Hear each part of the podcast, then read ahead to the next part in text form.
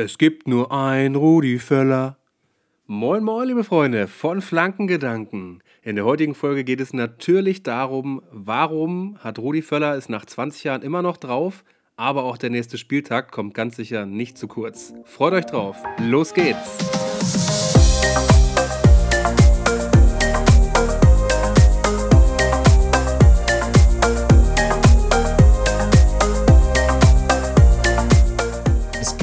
Gibt nur ein Rudi Völler. Geiles Intro, Damian. Geiles Intro. Und äh, ich bin auf dem Rudi Völler Hype Train, aber sowas von der Lokführer. Kann ich dir versprechen. Wir werden heute einen richtig geilen Tag haben, richtig geilen Abend. Wir haben uns eben schon äh, angesehen hier ähm, und gesagt, Gefühlt haben wir uns beide einen Schnauzer wachsen lassen, extra für den Podcast. Ja, ehrlich. Wir haben so Bock auf die Folge, weil wir werden hier heute die DFB Causa, also es ist, also ich weiß gar nicht, was Causa genau heißt, aber also dieses gesamte Brimborium, jetzt hau ich schon wieder so ein Wort raus, rund um den DFB, um das Wochenende werden wir heute auseinandernehmen. Und wir werden uns natürlich auch mit dem nächsten Spieltag beschäftigen. Damian, du hast es schon in diesem übrigens überragenden Intro gesagt. Damian, du bist der Mann für die Intros und das bleibst du auch. Ähm, ja, erstmal. freut mich. Wie geht's dir Engagiert. denn? Wie geht's dir denn? Äh, leider ist eine Folge ausgefallen, aber mein Gott.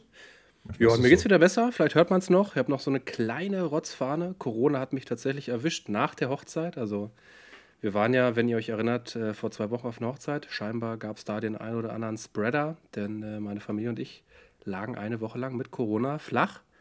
Deswegen ist leider die Zweitliga-Folge auch ausgefallen. Aber was eigentlich viel entscheidender ist, es ist die Folge ausgefallen, wo wir uns über Rudi Völler tierisch aufgeregt hätten, um jetzt in dieser Folge zu sagen, äh, niederzuknien und zu sagen, ey, Rudi Völler, du bist ein geiler Typ. Also eigentlich haben Ja. wir Glück gehabt. Absolut. Also, äh, ich hatte auch gedacht, ich hatte mir schon so viele Dinge zurechtgelegt und dachte, boah, das ist so bräsig. Jetzt holst du Rudi Völler. Übrigens, also wir- müssen gleich drüber reden, aber es ist total spannend. Die haben in einer Länderspielpause, also zwischen zwei Spielen, wurde ein ähm, Bundestrainer entlassen. Es wurde ja sowieso noch nie ein Bundestrainer entlassen. Das Noch ist ein nie. völliges Novum. Die anderen, die entlassen werden sollten, haben immer noch mal selbst gesagt, hier, ich bin raus. Aber Hansi Flick hat sich ja am Sonntagabend, nee, am Samstagabend, äh, wann haben sie gespielt? Gegen Frankreich? Mhm. Samstag, ne? gegen Japan.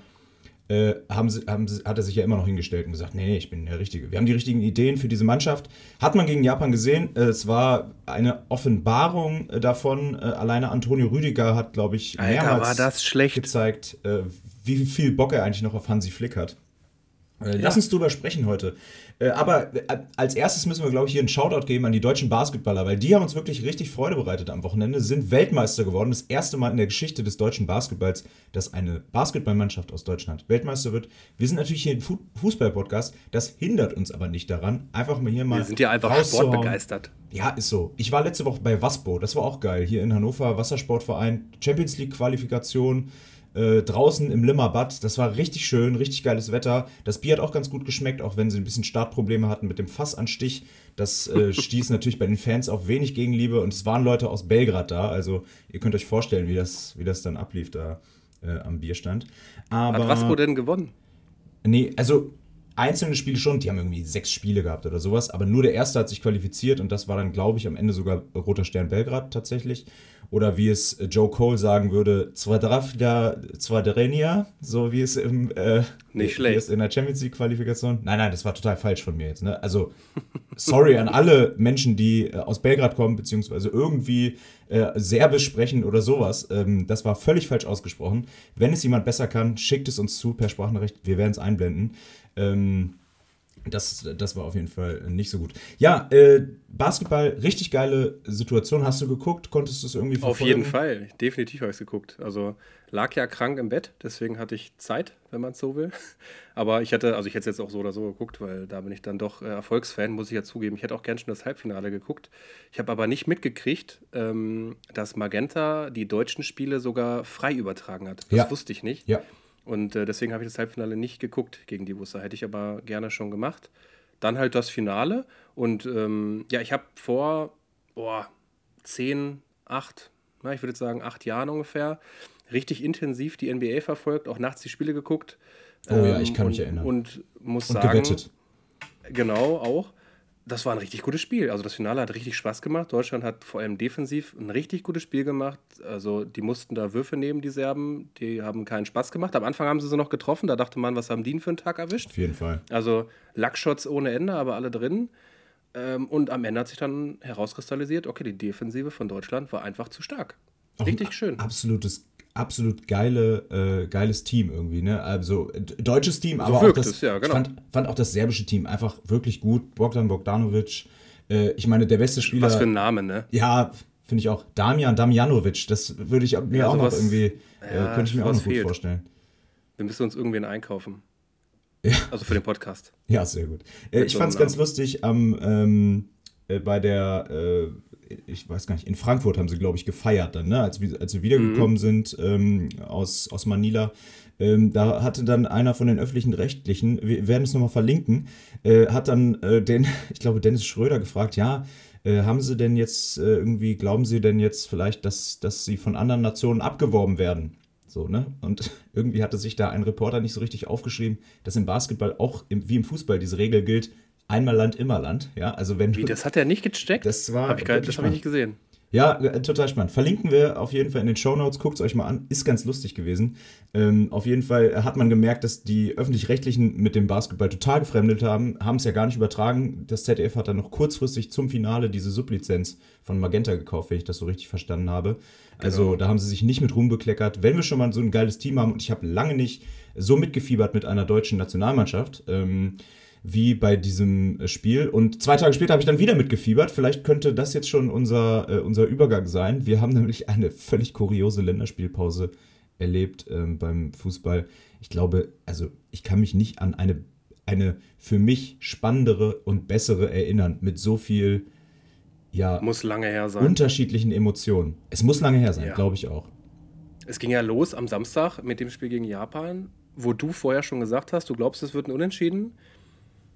Also, aber damit, dass Deutschland so schlecht spielt und Japan in allen Ehren, ne? aber da treffen halt Leute von äh, Düsseldorf und Bochum. Ja. Die können eigentlich von der Qualität her nicht mit Deutschland mithalten, auch wenn Japan mit Sicherheit ist kein Fallobst. Also, das will ich nicht sagen, aber 4-1 gegen Japan verlieren, boah, das war schon besonders schlecht. Ja, und ich glaube, also das ist besonders schlecht, ja. Und wir haben ja gesagt, oder ich habe gesagt, unentschieden. Ich habe mich nicht so ganz rangetraut an dieses Wort Niederlage, weil ich irgendwie dachte, das kann nicht, das kann einfach nicht nee, sein. Nee, zu also, Hause. Kann ich mir nicht also vorstellen. In Deutschland gegen Japan darfst du nicht, du darfst sowieso schon nicht verlieren und dann verlierst du noch 4-1 und in was für einer Manier, wie die auch gespielt haben. Du hast es schon angesprochen, Rüdigers äh, Rücklaufverhalten war praktisch nicht vorhanden. Ne? Erstmal kurz zwei Sekunden gucken, überhaupt was los ist sich wahrscheinlich noch über den Fehler ärgern des Mitspielers und gar nicht, gar nicht für den Mitspieler kämpfen. Boah, war das ein schlechtes Spiel. Katastrophe.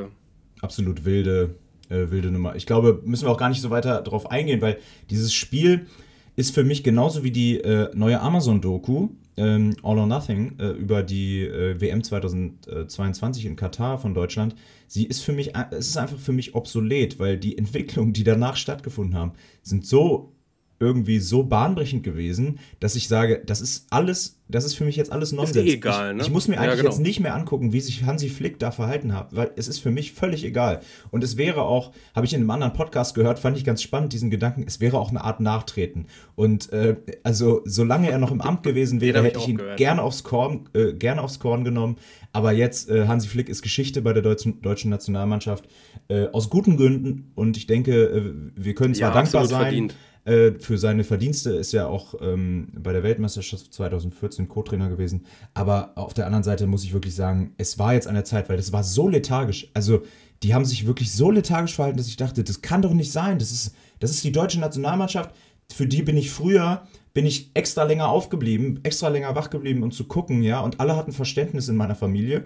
Äh, und äh, also und jetzt hast du da irgendwie so einen Haufen und du hast das Gefühl, die haben also weder Teamgefühl noch irgendwie Bock an, an Fußball. Ne? Und ich finde, ja, die Nationalmannschaft, das muss das Größte für dich sein als Spieler, was du hast. Ne, klar, Champions League gewinnen ist auch ein Riesending, ne? Aber die Nationalmannschaft, wenn du da berufen wirst, ey, da musst du hinfahren, du musst Feuer haben, du musst sagen, es wird ein geiler Tag für mich hier oder eine geile Woche.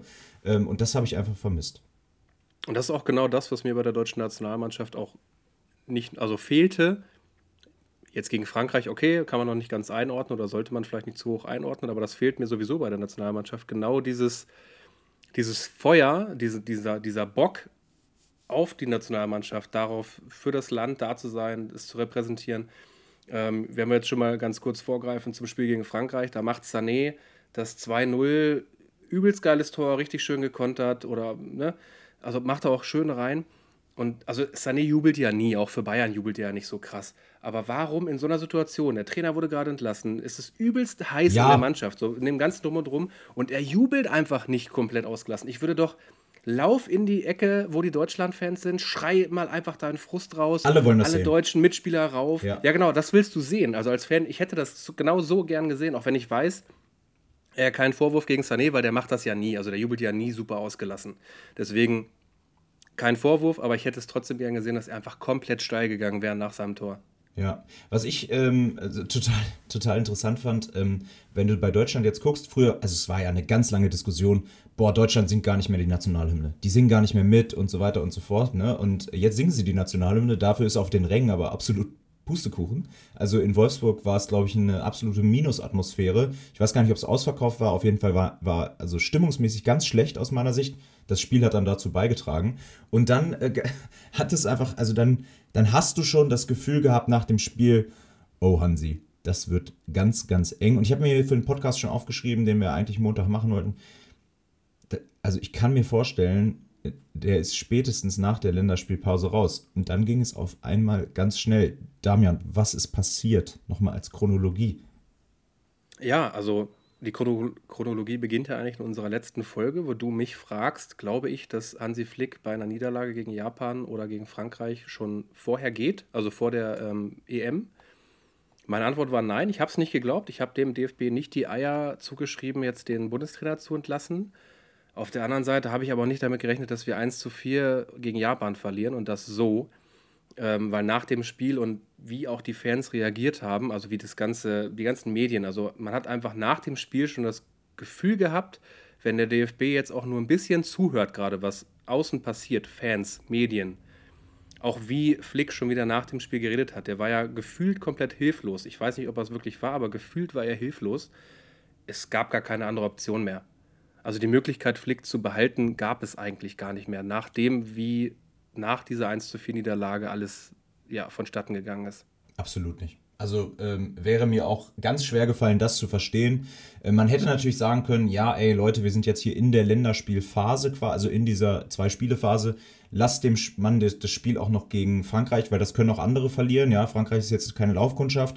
Aber genau. ähm, das fand ich dann irgendwie schon einen geilen Move ehrlich gesagt, dann zu sagen, nee, wir, wir trennen uns jetzt und wir gehen ins Spiel gegen Frankreich mit der, absolut, mit der absoluten Legendenvereinigung VWW, äh, Völler, Wagner, Wolf, wo ich dachte, okay, zumindest bei zweien davon hätte ich aber im Leben nicht gedacht, dass die irgendwann nochmal ähm, was mit, mit der deutschen Nationalmannschaft zu tun haben. Nämlich äh, bei Sandro Wagner, beziehungsweise bei dem habe ich gedacht, das ist noch lange nicht so weit.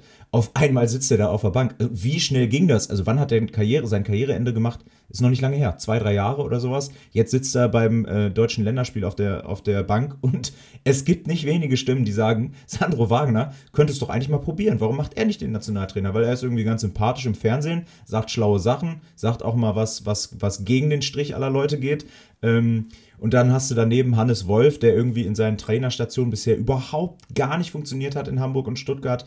Auf der anderen Seite aber ein sehr ausgewiesener Fachmann, glaube ich, ist. Also ich habe nachher noch eine Empfehlung für euch, wo ihr euch äh, Hannes Wolf mal ein bisschen näher angucken könnt. Und ich sage euch, das ist wirklich schon richtig gut, was der Mann erzählt.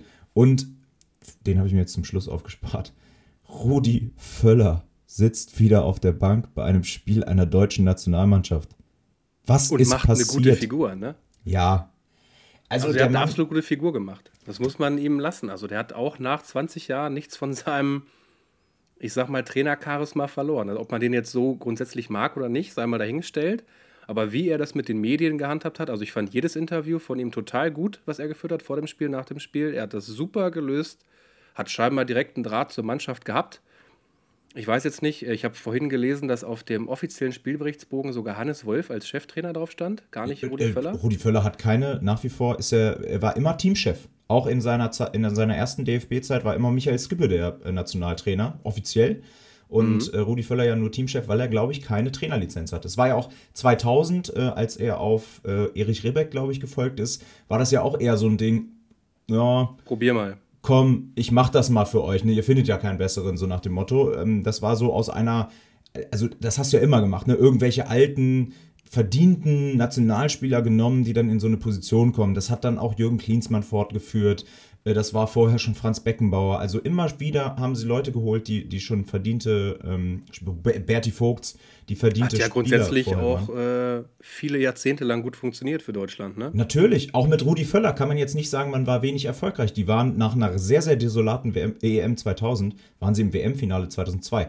Mit welchem mit Fußball? Mit einer Mannschaft, die das nicht hergibt. So ist es. Du hast einen Carsten Janker im Sturm, ja, also natürlich auch noch, noch andere, aber äh, du hast einen Jens Jeremies in der Mannschaft. Also ich kann, ich habe das geistig, das Panini-Album noch vor meinem Auge oder das aus dem aus der Ferrero, äh, aus der Kinderschokoladenpackung. Damals habe ich viel Kinderschokolade gegessen, deswegen hatte ich alle Sticker. Ähm, und äh, da waren so geile Spieler dabei, ja. Äh, Carsten Janker, ja, da war ein äh, Jens Jeremies dabei, da war ein Jens Nowotny dabei. Carsten Ramlow, ja, Bernd Wörns. Schneider. Oh, das ist alles geil. Oh, Schnicks, super. Ja, Bernd Schneider mit dem damals wichtigen 8 zu 0 gegen Saudi-Arabien. Äh, eins seiner beiden einzigen Länderspieltore. Ja, wahrscheinlich ein Freistoß, ne? Ja. Was anderes konnte, konnte der auch, danach, Danach noch gegen Schweden, ich glaube in seinem Abschiedsspiel. Könnte, könnte gut sein, ja. Ähm, dann natürlich äh, muss man sagen, Rudi Völler dann wenig rühmlich da nach der EM 2004, äh, wo, wo die deutsche Mannschaft ja wirklich sehr phlegmatisch gespielt hat ähm, oder also völlig, also mit Bewegungsarmut geglänzt hat, äh, völlig schlechten Eindruck gemacht hat, ist er dann auch gegangen, also ist er zurückgetreten, er wurde nicht rausgeworfen, hatte ja noch ein ganz interessantes Interview mal zwischendurch bei Waldemar Hartmann, verlinken wir auch in den Show Notes. Ich meine, alle, die Fußball kennen oder Fußball lieben, kennen dieses Interview, aber für alle anderen einfach nochmal einfach nochmal zwei Minuten eures Lebens, investiert bitte zwei Minuten eures, Lebens in Fußballgeschichte und die Fußballgeschichte hat es wirklich in sich, muss ich sagen.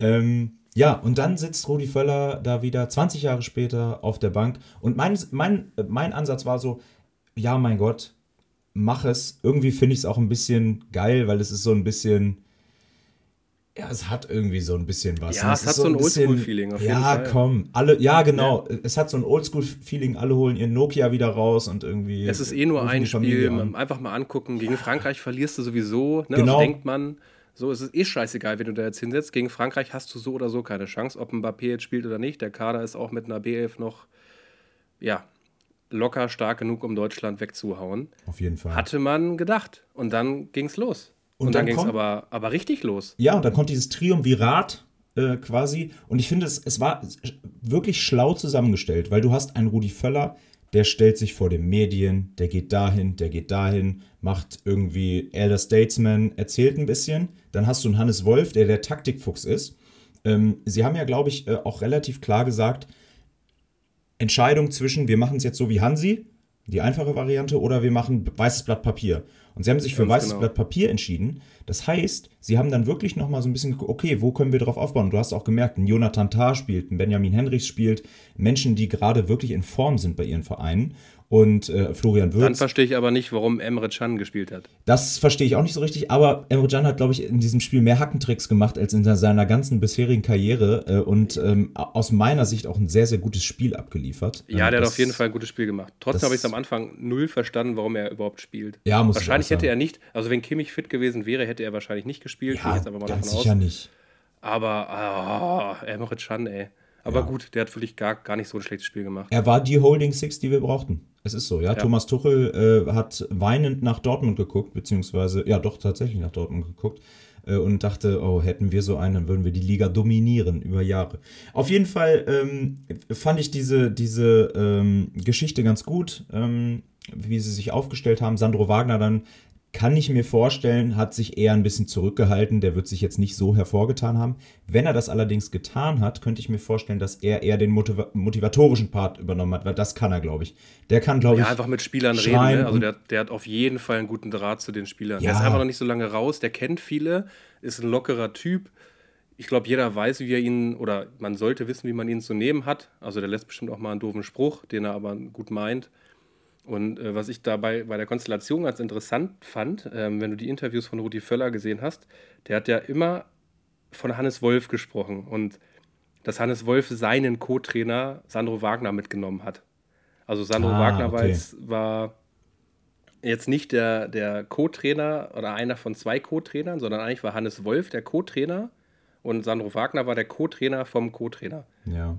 Das hat äh, Rudi Völler in seinen Interviews auch immer wieder, ich glaube zwei, drei Mal hat er das so richtig, richtig intensiv erwähnt, dass Hannes Wolf sein Co-Trainer ist. Aber da kannst du Wagner. relativ stark rauslesen, ähm, wie hoch die Meinung von Hannes Wolf über Sandro Wagner ist. Weil Na theoretisch klar. hätten auch zwei gereicht. Hätten vielleicht auch Hannes Wolf und, äh, und Rudi Völler gereicht. Hannes Wolf auf dem Spielberichtsbogen und äh, Rudi Völler für alles andere.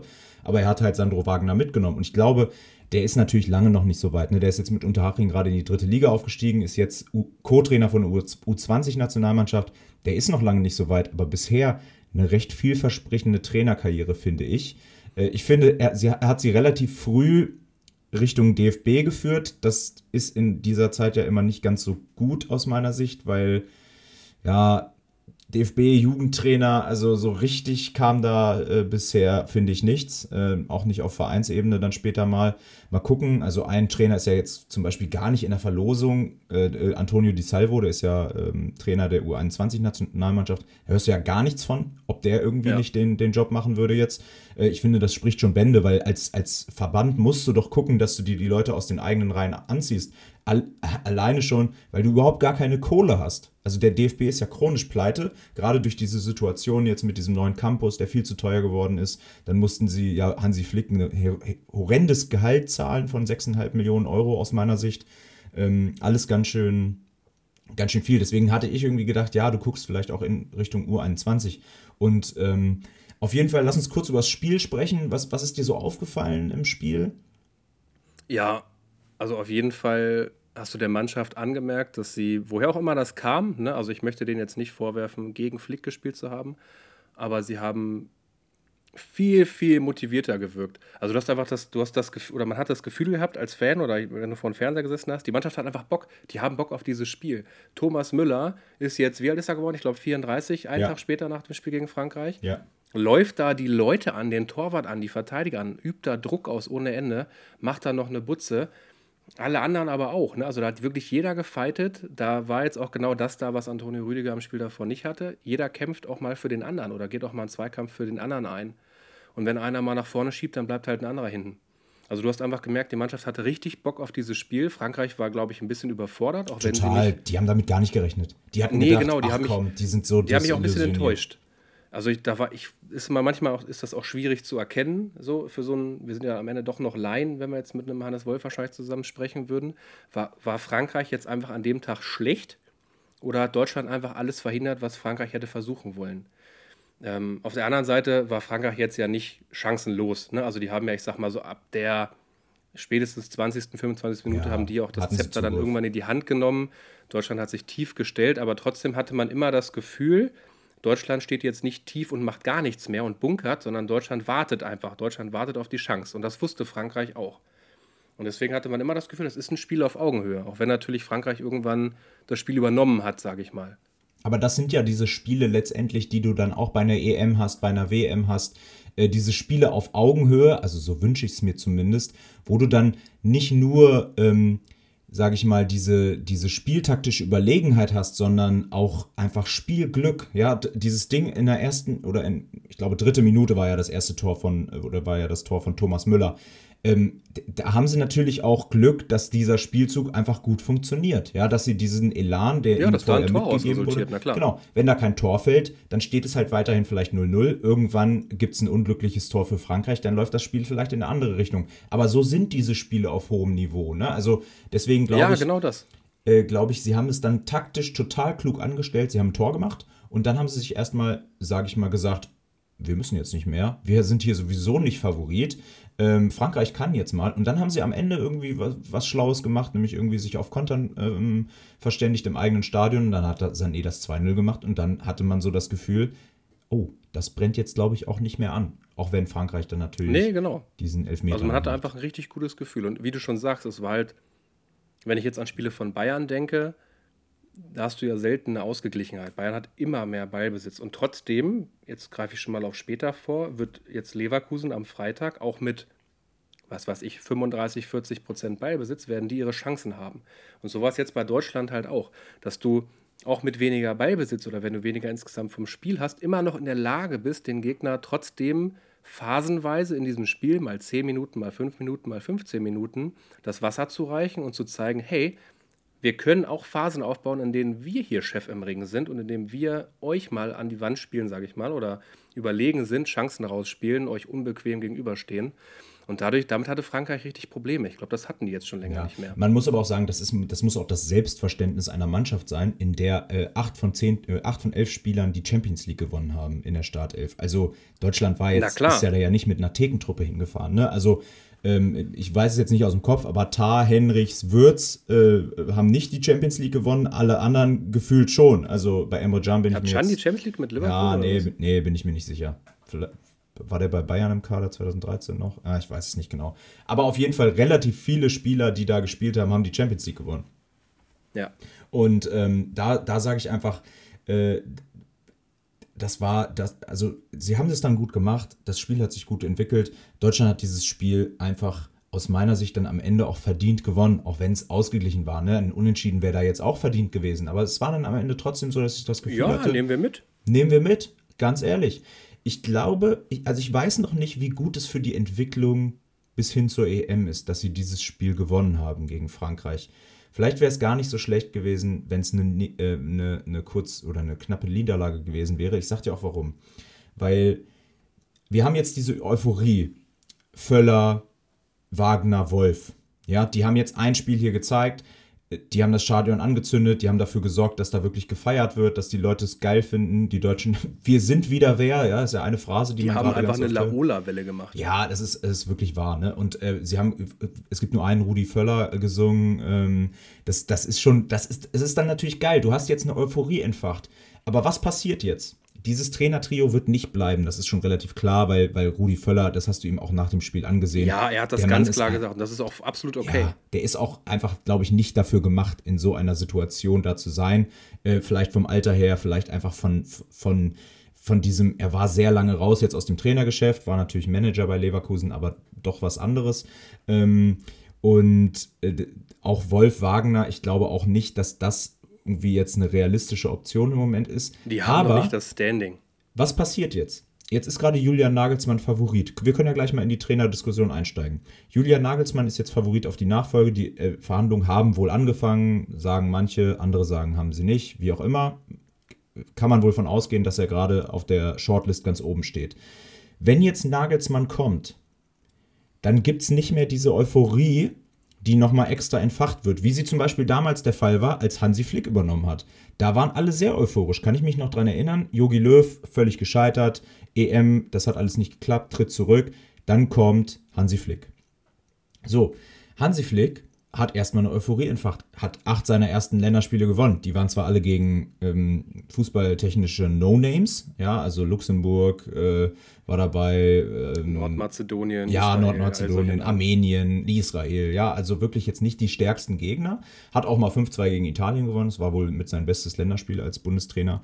Aber. Ähm, Grüße das, gerne raus. Da gab es eine Euphorie. Ja, so, die, wenn du jetzt Nagelsmann holst, was passiert dann? Ich glaube, dann sagen, dann sagt die Hälfte, okay, ist ein guter, ist ein guter Mann, soll sich aber erstmal beweisen. Die andere Hälfte sagt, boah, ist das eine gute Idee, einen 35-Jährigen da jetzt hinzusetzen oder vielleicht 36, sehr, sehr jung noch, ja, ähm, der, der natürlich nachgewiesen hat, dass er ein guter Trainer ist, der aber noch nicht nachgewiesen hat, dass er auf dieser Länderspielebene, auf dieser ähm, Verbandsebene gut funktioniert. Ja, also Nagelsmann habe ich immer als sehr extravaganten Trainer ähm, ähm, wahrgenommen, der auch mal mit dem Skateboard zum Training kommt.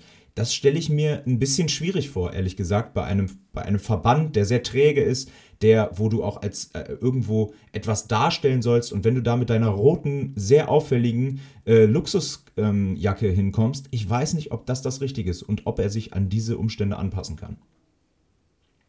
Mhm. Also ich bin sowieso der Meinung, jetzt, ich hatte letzte Woche bei Flick schon Unrecht, aber ich kann mir eigentlich nicht vorstellen, dass Nagelsmann das macht er ist für mich, wie du schon sagst, Mitte 30, der muss erstmal Vereinstrainer sein, will er, glaube ich, auch. Du willst erstmal auf Vereinsebene Erfolge haben. Für mich sind Nationaltrainer gefühlt eigentlich immer ältere Kaliber. Deswegen glaube ich es halt einfach nicht. Ähm, auch der kann sich der DFB im Normalfall sein Gehalt nicht leisten keine Ahnung, wie sehr er jetzt aufs Geld aus ist, aber ich kann mir nicht vorstellen, dass er, dass er auf super viel Geld verzichten wollen würde, im Gegensatz ja. zu seinem Vertrag bei Bayern. Es gibt ja diese Gedankenspiele, dass er quasi, dass Bayern einen Teil seines Gehalts weiterträgt, wobei ich glaube, das ist auch eher aus dem Bereich der Fabeln, weil Bayern ist jetzt auch nicht darauf angewiesen unbedingt, ja dass, dass er von der Payroll runtergeht. Klar würden sie sich sicherlich freuen bei einem Gehalt von, ich weiß nicht, 9 Millionen oder so war er mal äh, kolportiert. Immer noch bestverdienender Trainer in Deutschland. Auf jeden Fall würde er gutes Geld verdienen. Ja, und äh, der ist noch bis 25 gebunden, ne? also der kann es ja. aussitzen. Auf der anderen Seite hast du natürlich diese, diesen Anreiz, eine sehr, sehr einmalige, äh, einmalige Chance als Bundestrainer. Du kannst das machen, was Jürgen Klinsmann gemacht hat. Ähm, du kannst die Mannschaft zu einer Heim- Europameisterschaft führen. Das haben bisher nicht so viele Trainer gekonnt, einfach weil die, äh, die Weltmeisterschaft und Europameisterschaft nicht so oft zu Hause stattfindet. Deswegen glaube ich, das ist ein Anreiz für einen Trainer. Das könnte ich mir schon vorstellen. Auf der Auf anderen Seite, Fall. er hat natürlich noch 30 also Jahre die Möglichkeit, äh, deutscher Nationaltrainer zu werden. Und die deutschen Stadien geben es her, dass hier das noch das ein oder andere Turnier stattfinden kann.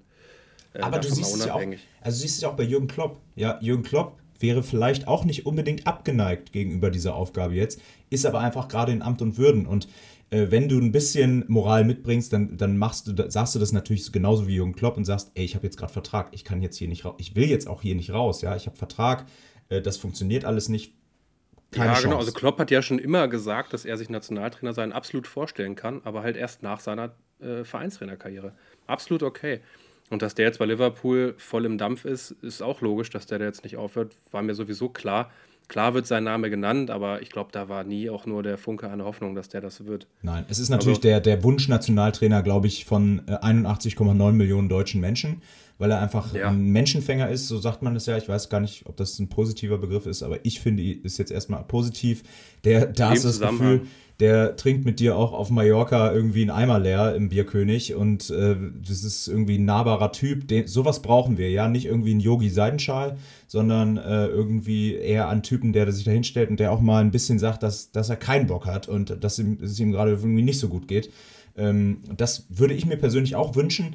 Ich mache aber noch mal ein Fragezeichen dran, ob Jürgen Klopp wirklich der geeignete Verbandstrainer ist, weil auf Vereinsebene, wo du jeden Tag mit deinen Spielern arbeitest, wo du wirklich 24-7 brennst, brennen kannst, da ist, das ist das eine. Wenn du aber nur alle zwei Monate mal zwei Wochen mit den Spielern zusammen bist und zwei Spiele dann hast in diesen, in diesen Wochen, dann ist das wieder was anderes. Ja, das ist ja irgendwie wie so ein Teilzeitmodell. Es ist ja wie, wie so Altersteilzeit. Ne? Nationaltrainer ja, deswegen sage ich ja, das, deswegen meine ich, dass für mich Nationaltrainer, unabhängig von Deutschland, eigentlich immer eher ältere Kaliber sind, weil so kann sich ein Klopp dann, was weiß ich, in fünf Jahren, in sechs Jahren, in zehn Jahren, wann auch immer er das machen will. Ich glaube, genommen wird er immer mit Kossant. Äh, ein bisschen zurückziehen, weil er Energie dann schon 20 Jahre, 30 Jahre ins Vereinstrainerleben gesteckt hat und kann dann sagen, okay, ich mache jetzt alle zwei Monate, muss ich den Jürgen Klopp rausholen. Und ja, halt stimmt. nicht mehr jeden Tag. Aber dann. So, deswegen glaube ich, dass das früher oder später passen wird. Also ich glaube schon, ich wünsche es mir auch, dass Jürgen Klopp irgendwann Nationaltrainer wird. Für das Szenario jetzt, was wir jetzt haben, äh, sehe ich eigentlich nur zwei Möglichkeiten. Jetzt nicht nur was die Trainer betrifft, sondern was die Herangehensweise betrifft.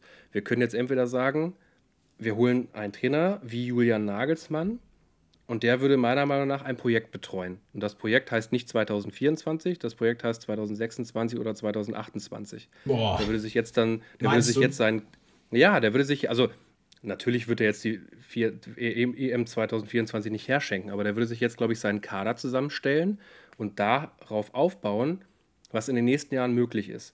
Wenn du jetzt einen Louis van Gaal holst oder einen Felix Magath oder wer sich da auch nicht immer äh, noch immer alles in den, in den Ring gestellt hat, also für mich Louis van Gaal äh, Nummer 1 Lösung aktuell, das wäre eine Lösung, die wäre wirklich nur bis nächstes Jahr und sehr zielgerichtet auf die EM nächstes Jahr. Der würde einen Kader zusammenstellen, der explizit dafür da ist, nächstes Jahr die EM positiv zu bestreiten und dort gut zu spielen. Und das sind für mich die beiden Wege. Entweder du konzentrierst dich jetzt mit dem vermeintlich schlechten oder schlechteren Deutschlandkader, äh, der da ist, und guckst, was holen wir da jetzt maximal für die EM raus. Oder wir fokussieren uns jetzt schon auf die nächsten Turniere, holen junge Spieler ran, formen die lassen die internationale äh, Luft schnuppern und bauen da schon den nächsten Kader auf. Okay. Äh, Damian, ich muss äh, dir ganz, ganz kurz sagen, das ist, bleibt natürlich hier alles on record. Ähm, äh, ganz lustige Anekdote hier zu meinem Mikrofon. Äh, ich, wir haben hier vorher gesprochen und ich sagte so, ey Damian, irgendwie ist heute mein Mikro ein bisschen komisch. Ich habe mir das vorher angehört, das hört sich alles so hallig an, das hört sich irgendwie nicht so gut an. Ja, es ist ein Richtmikrofon, meine Damen und Herren, und wenn ihr in die falsche Seite sprecht, dann ist es natürlich, hört es sich natürlich auch nicht so geil an. Ich habe den Fehler jetzt gefunden und ist jetzt gefixt. Ich glaube, es hört sich jetzt äh, fast noch ein bisschen besser an, könnte ich mir vorstellen. Das heißt, wenn ihr jetzt so ab Minute 33 einfach eine andere Quali Tonqualität habt, dann tut es mir für die ersten 33 Minuten extrem leid. Ich da bin ich ja mich, gespannt. Ich freue mich, dass ihr noch dabei seid. Äh, also äh, peinlicher Moment jetzt auf jeden Fall auf meiner Seite. Ihr merkt, ähm, das Ganze geht uns noch nicht du ganz bist einfach so problemlos aufgeregt. von der Hand. Ich bin einfach aufgeregt. Ja, wir hatten jetzt eine Woche keine Folge. Ich meine, ich ich habe mich hier manchmal in den Schlaf geweint und mich gefragt, wann treffen wir uns wieder? Wann können, kann ich endlich hier wieder meinen Nonsens zum Fußball ähm, zur Verfügung stellen? Aber, Damian, wir haben jetzt über äh, Nagelsmann gesprochen. Wir haben über Klopp gesprochen. Du sagst, Nagelsmann, hm, könnte ich, kann ich mir schwierig vorstellen. Klopp hat ja selbst schon gesagt, er macht es nicht. Wen holen wir denn dann? Welchen Elder Statesman nehmen wir denn dann für unsere Also wenn er will, dann muss es Louis machen. Louis van Gaal. Wenn er will, ja. Wenn er will, ist das der richtige Mann. Das ist halt einer, der hat Standing im Weltfußball. Das ist, also, ob man den jetzt privat mag oder nicht, seine Kinder müssen ihn siezen. Finde ich immer noch ganz, ganz komisch, äh, was er da in der Erziehung falsch gemacht hat oder wie er Erziehung sieht. Aber der hat auf jeden Fall ein Standing. Und wenn er sich vor eine Nationalmannschaft stellt oder vor die Spieler stellt, dann ist das jetzt keiner, dem die Leute nicht zuhören. Und der hatte auch schon Erfolge in seiner Karriere. Der ist ein bisschen alt, okay, aber der hat ganz klar bewiesen, auch jetzt erst zuletzt bei der WM, dass er vermeintlich schlechtere Mannschaften, und Holland war jetzt nicht super gut besetzt, weit führen kann. Und ich sehe Deutschland ähnlich stark, schwach, wie man es jetzt auch immer bezeichnen möchte, wie Holland. Und der kann die aufbauen. Der hat auf jeden Fall das Format dafür. Vielleicht auch mangels Alternativen. Ich sehe auch nicht wirklich viele andere Leute, außer halt Julian Nagelsmann. Hast du noch Ideen? Also äh, erstmal äh, erstmal ein, ein Gruß geht raus an alle Mutis. Das hat er ja mal äh, gesagt auf dem, äh, ich weiß gar nicht, was es war. Ich glaube, der Meister- und Pokalsiegerfeier äh, mal mit Bayern auf dem Marienplatz in München. Ähm, als er dann auch gesagt hatte, wir werden nicht nur Meister von Deutschland sein, wir werden auch Meister von Europa. Das kann natürlich ein Holländer immer gut sagen. Ne? Ähm, ich sag mal, Deutsche müssen da immer auf, aufgrund der Geschichte ja ein bisschen aufpassen. Ähm, damals hat er vielleicht schon einfach diese Prediction gegeben, ne? Also als er gesagt hat, wir werden äh, Meister von Europa. Ähm, ich kann es mir in dieser Konstellation vorstellen. Ich glaube, es ist sogar mit der beste Kandidat, weil A wird er nicht dieses große Gehalt haben wie ein Julian Nagelsmann. B, es ist ganz klar, er ist ein Projekt bis 2024 zur EM. Und du hast die Möglichkeit, ihm einen an die Seite zu stellen, der dann vielleicht übernehmen kann. Ja, wo du dann sagen kannst, Sandro Wagner, Hannes Wolf, komm, ihr macht es jetzt. Ja, äh, Doppelspitze als Trainerteam immer ein bisschen schwierig aus meiner Sicht. Ich glaube, das muss man schon ganz genau äh, framen. Vielleicht kommt dann auch noch jemand anders auf die Tagesordnung. Vielleicht wird es dann sogar Jürgen Klopp, man weiß es nicht. Aber ähm, du hast halt dieses klar abgegrenzte Projekt. Du kannst nicht so viel falsch machen. Julian Nagelsmann, muss ich sagen, den will ich mir gerne noch ein bisschen aufbewahren. Nicht nur für die Nationalmannschaft, sondern auch für Vereinsmannschaften. Wenn du den jetzt verbrennst, klar kann es alles super laufen. Ne? Der wird am Ende Europameister, sagt, Leute, es war eine geile Zeit, ich hau jetzt in den Sack, ich gehe jetzt hier wieder zu einer Vereinsmannschaft, übernimmt Real Madrid, alles ist schön oder Barcelona oder wen auch immer. Ähm, aber wenn du den verheizt, dann hat er immer diesen Makel, hat nicht gut geklappt und du hast nicht diese Spiele die du brauchst, um eine Mannschaft gut vorzubereiten auf die EM. Du hast jetzt noch, glaube ich, acht Spiele insgesamt vor der EM. Also da, da ist halt nicht viel äh, zu machen, wenn du die Mannschaft nochmal neu kennenlernen willst. Und ähm, Louis van Raal kennt die, dieses Vereins, äh, dieses Verbandsleben, er, er, weiß, wie das funktioniert mit Weltmeisterschaften, er ist ein Turniertrainer. Äh, das alles hat Nagelsmann auch nicht. Deswegen ist er für mich hier eher in der Pole Position. Aber man muss auch ein Fragezeichen machen, weil äh, sein Fußball ist nicht besonders ansehnlich. Und ich glaube, ansehnlicher Fußball geht ähm, immer auch ein bisschen bei Deutschland, muss immer irgendwie ein bisschen dabei sein, damit, damit die Mannschaft Aber auch, auch abgefeiert erst seit wird. seit zehn Jahren oder so. Ja, Sag klar. Ende, 2002 waren wir im WM-Finale, ne? Da haben wir richtigen Rumpelfußball gespielt und alle waren trotzdem total begeistert. am Ende ist es mir doch Also wenn- scheißegal, wie sie Eben spielen. genau. Also klar. wenn, wenn er liefert und wir gewinnen jedes Spiel 1-0, ist mir das scheißegal, ne? Also bin ich ehrlich. Ja, aber da hast du schon recht. Aber auf der anderen Seite, um eine Euphorie zu entfachen, kann ich mir vorstellen, ist es gar nicht so schlecht, im Vorhinein einfach mal einen 5-0 euphorisch, euphorischen Sieg zu feiern mit einem riesengeilen Offensivspiel, äh, um einfach die, die Massen zu begeistern, erstmal im Vorfeld. Beim Turnier Ja, gebe ich dir recht. Scheißegal, Hauptsache wir, wir gewinnen da jedes Spiel 1-0, ja, und alle fighten sich durch. Irgendwer holt sich eine blutige Nase und im, im Finale äh, dann am Ende, keine Ahnung, Emre Can in der 118. Minute oder so, mit der Hacke zum, zum 1-0. Kann man sich ja alles sehr gut vorstellen. Ja. Ähm, also deswegen für mich auch Louis van Gaal im Moment die beste Option. Ähm, ich habe aber irgendwie im Gefühl, also wenn ich wetten müsste, wäre ich eher bei Nagelsmann, ähm, dass er kommt, weil ich glaube, das halte ich gerade für re die realistischste Option. Ähm, aber ich hoffe eher auf Louis van Gaal. Wen haben wir noch in der Verlosung? Wollen wir noch in die anderen Trainer einsteigen oder machen wir jetzt Weiß an dieser nicht. Stelle mal einen Cut? Ja, ich könnte einen Namen, den ich noch gar nicht gehört habe. Und ich glaube auch nicht, dass der, also der wird, glaube ich, im, im Trainergeschäft gar nicht mehr genannt, aber ich fände den einfach cool. Und wenn wir bei, mit Louis van Gaal eh schon an ältere Leute denken, fände ich auch einen Mirko Wenger eigentlich ziemlich geil. Ah. Nee, Wenger. Der Arsene kann Deutsch Wenger. sprechen. Der kann Deutsch sprechen. Und den fände ich einfach cool. Aber ich glaube, der ist halt auch aus dem Trainergeschäft einfach raus. Ja, aber also ich meine, ich glaube, alterstechnisch würde ich fast sagen, er ist sogar noch jünger als Van Raal. Van Raal ist, glaube ich, irgendwie so 72. Genau, Van Gaal ist 72, Arsene Wenger, ganz ehrlich, keine Ahnung. Ja, könnte aber auch schon über 70 sein. Also könnte ein ähnlicher Jahrgang sein. Äh, ich sehe ähm, eher Van Gaal, weil auch Wenger auf der, also auf dieser Nationalelf-Ebene noch nicht so Ja, nichts viele gemacht hat. Nee. Hatte der überhaupt mal eine Nationalmannschaft? Ich glaube nicht. Ne? Ich glaube nicht. Und ich glaube, wie gesagt, der ist auch noch nie gefallen, der Name. Ich fände, ich persönlich fände ihn einfach cool. Aber ich glaube, der ist aus diesem Trainergeschäft eh einfach komplett Ja, raus. glaub Sonst hätte man den vielleicht sogar schon mal gehört. Ja. Also, Nee. ähm, ich könnte mir vorstellen, es wird Nagelsmann. Äh, zweite Option äh, Louis van Gaal. Und ich glaube, die dritte Option ist dann nicht äh, Glasner, Hasenhüttel, äh, Magath, sondern eher eigene Hm, Leute, also. Hannes Wolf und Wa Wagner. Ja, oder sowas. Ja, die sind mir zu jung. Glaube ich nicht, dass die das schon kriegen, den Posten. Aber meinst du, sie holen Stefan Kunz aus der Türkei? Ein Mann, der Ist da gar keinen Erfolg hat? Ja, der kennt die deutschen ähm, Strukturen halt auch. Ne? Deswegen könnte ich mir sowas auch vorstellen. Nicht, dass ich es will, aber das wäre für mich dann vielleicht die Position 3 hinter Van Gaal. Ja, dann aber wirklich mit einem, also dann wirklich nur einen Vertrag bis zu EM 2024 und dann setzen wir uns zusammen. Also, Ja, genau. Dann einfach weiter gucken. Das, das, also Stefan Kunz als lang, langfristige Lösung hätte ich mir vorstellen können, nachdem er mit der U21 sehr großen Erfolg hatte. Da schon. Aber jetzt gerade nicht, weil mit der Türkei spielt er Nee. wirklich weder ansehnlichen Fußball noch holt er irgendwie Ergebnisse und die Türkei ist jetzt auch nicht so schlecht von den Spielern her. Ähm, deswegen äh, bin ich da ein bisschen reserviert. Ja. Damian, wir haben uns ja vorgenommen, wir's. nicht nur über die Nationalmannschaft heute zu sprechen, sondern auch über den Spieltag und wir müssen auch noch ein bisschen Feedback einbauen und wir haben sowieso allen versprochen, dass wir diesmal nicht so lange labern bei so einer Spielfa Spieltagsvorschau. Zu spät, ja. Wie, wie wollen wir das noch retten? Also ich mache äh, ganz kurz ein, ein Recap. Ich habe heute gelesen, frisch vor der Folge, es ist ähm, die, für mich die Meldung des Tages, vielleicht sogar die Meldung der Woche. Äh, Fabio Grosso ist ähm, kurz davor, Trainer bei Olympique Lyon zu werden in Frankreich. Und das erzähle ich dir. Du weißt genau, warum ich es dir erzähle. Viele Ja, denken jetzt, weiß.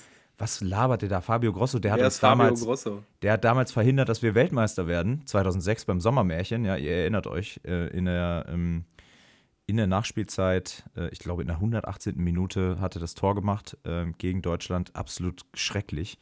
Und äh, irgendwie trug es sich zu, dass ich mit meiner Familie danach im Urlaub war in Italien. Und aus irgendwelchen Gründen habe ich ein absolut gefälschtes ähm, Italien-Trikot äh, gekauft mit dem Namen Grosso hinten drauf. Und meine damaligen Trainer beim Fußball haben es sich zur Aufgabe gemacht, mich fortan so zu nennen. Ich glaube, es gibt Menschen auf dieser Welt, die nach wie vor nicht meinen richtigen Namen kennen, sondern mich nur Grosso nennen.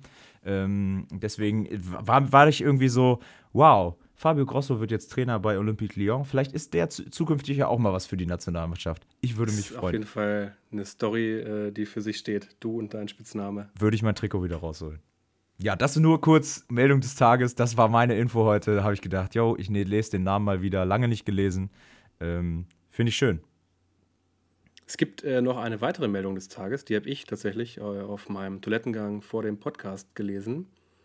Äh, du wahrscheinlich noch nicht. Palinja, die Holding Six, die Tuchel gerne hätte, hat soeben seinen Vertrag verlängert bei Fulham. Oh, was? Hm. Ich habe es nicht genau gelesen, 2026 oder 2028 mit der Option auf ein weiteres Jahr. Leute, wir könnten hier, wir sind so live hier gerade, das glaubt ihr gar nicht. Mhm.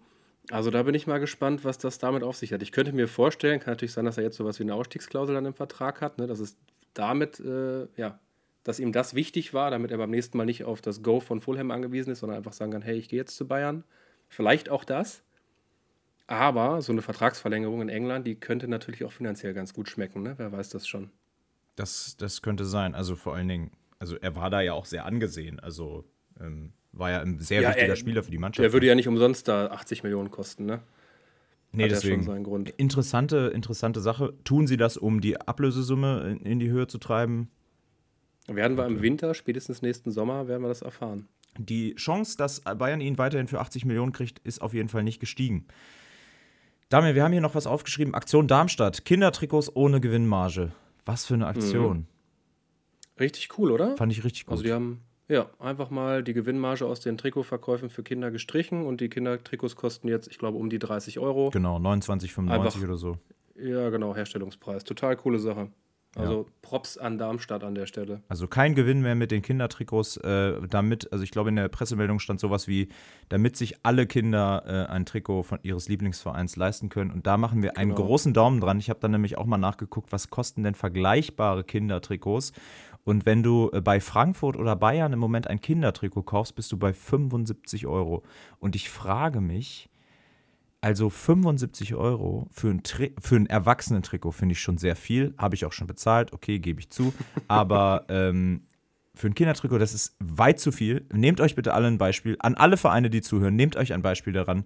Kindertrikots ohne Gewinnmarge. Wir machen einen dicken Daumen dran und unterstützen das. Ich glaube sowieso, äh, der Gewinn bei Kindertrikots ähm, ist vielleicht sowieso nicht so hoch, keine Ahnung. Dann macht ihn doch gleich auf Null. Ähm, würde ich mich freuen, wenn wir davon in Zukunft noch Einfach mehr. hören. Damian, bevor wir jetzt in den Spieltag einsteigen und so weiter, muss ich, muss ich noch eine Sache klarstellen. Und zwar haben wir Hörerfeedback bekommen. Der liebe Julian hat uns geschrieben, seines Zeichens ähm, sowas wie Präsident beim VfL Uetze. Und er hat mich auf eine Sache aufmerksam gemacht. Und zwar haben wir wohl in der letzten Folge erzählt, ich habe erzählt, dass Damian seine Fußballschuhe mal für den VfL Uetze geschnürt hat. Und das ist aus zeittechnischen Gründen schon gar nicht möglich, weil der VfL Uetze hatte seine Fußballabteilung 1952 abgespaltet. Dafür bin ich tief in die Chronik, in die Vereinschronik des VfL Uetze abgetaucht. Danke an Julian an dieser Stelle. Ähm, wir haben, äh, ich habe mir das mal angeguckt und äh, habe festgestellt, 1952 wurde der SV Uetze vom VfL Uetze abgespalten. Seitdem gibt es die Fußballmannschaft, also diesen Fußballverein SV Uetze 08, für den Damian damals seine Schuhe geschnürt hat und ähm, vielleicht bald wieder schnüren wird. Man weiß es nicht. Äh, Transfermarkt.de sagt noch nichts Alte Herren dazu. ruft. Alte Herren ruft, ja, super. Ihr hört es jetzt hier live im Podcast, das erste Mal, ja. Damian kommt zurück, endlich, holt die Schals wieder raus, die Trikots. Ähm, das äh, ein ganz großes Sorry an den VfL Uetze, beziehungsweise auch an den SV, also diese beiden, ja, Lokalrivalen sind es ja nicht, weil sie nicht beide die gleiche Sportart machen.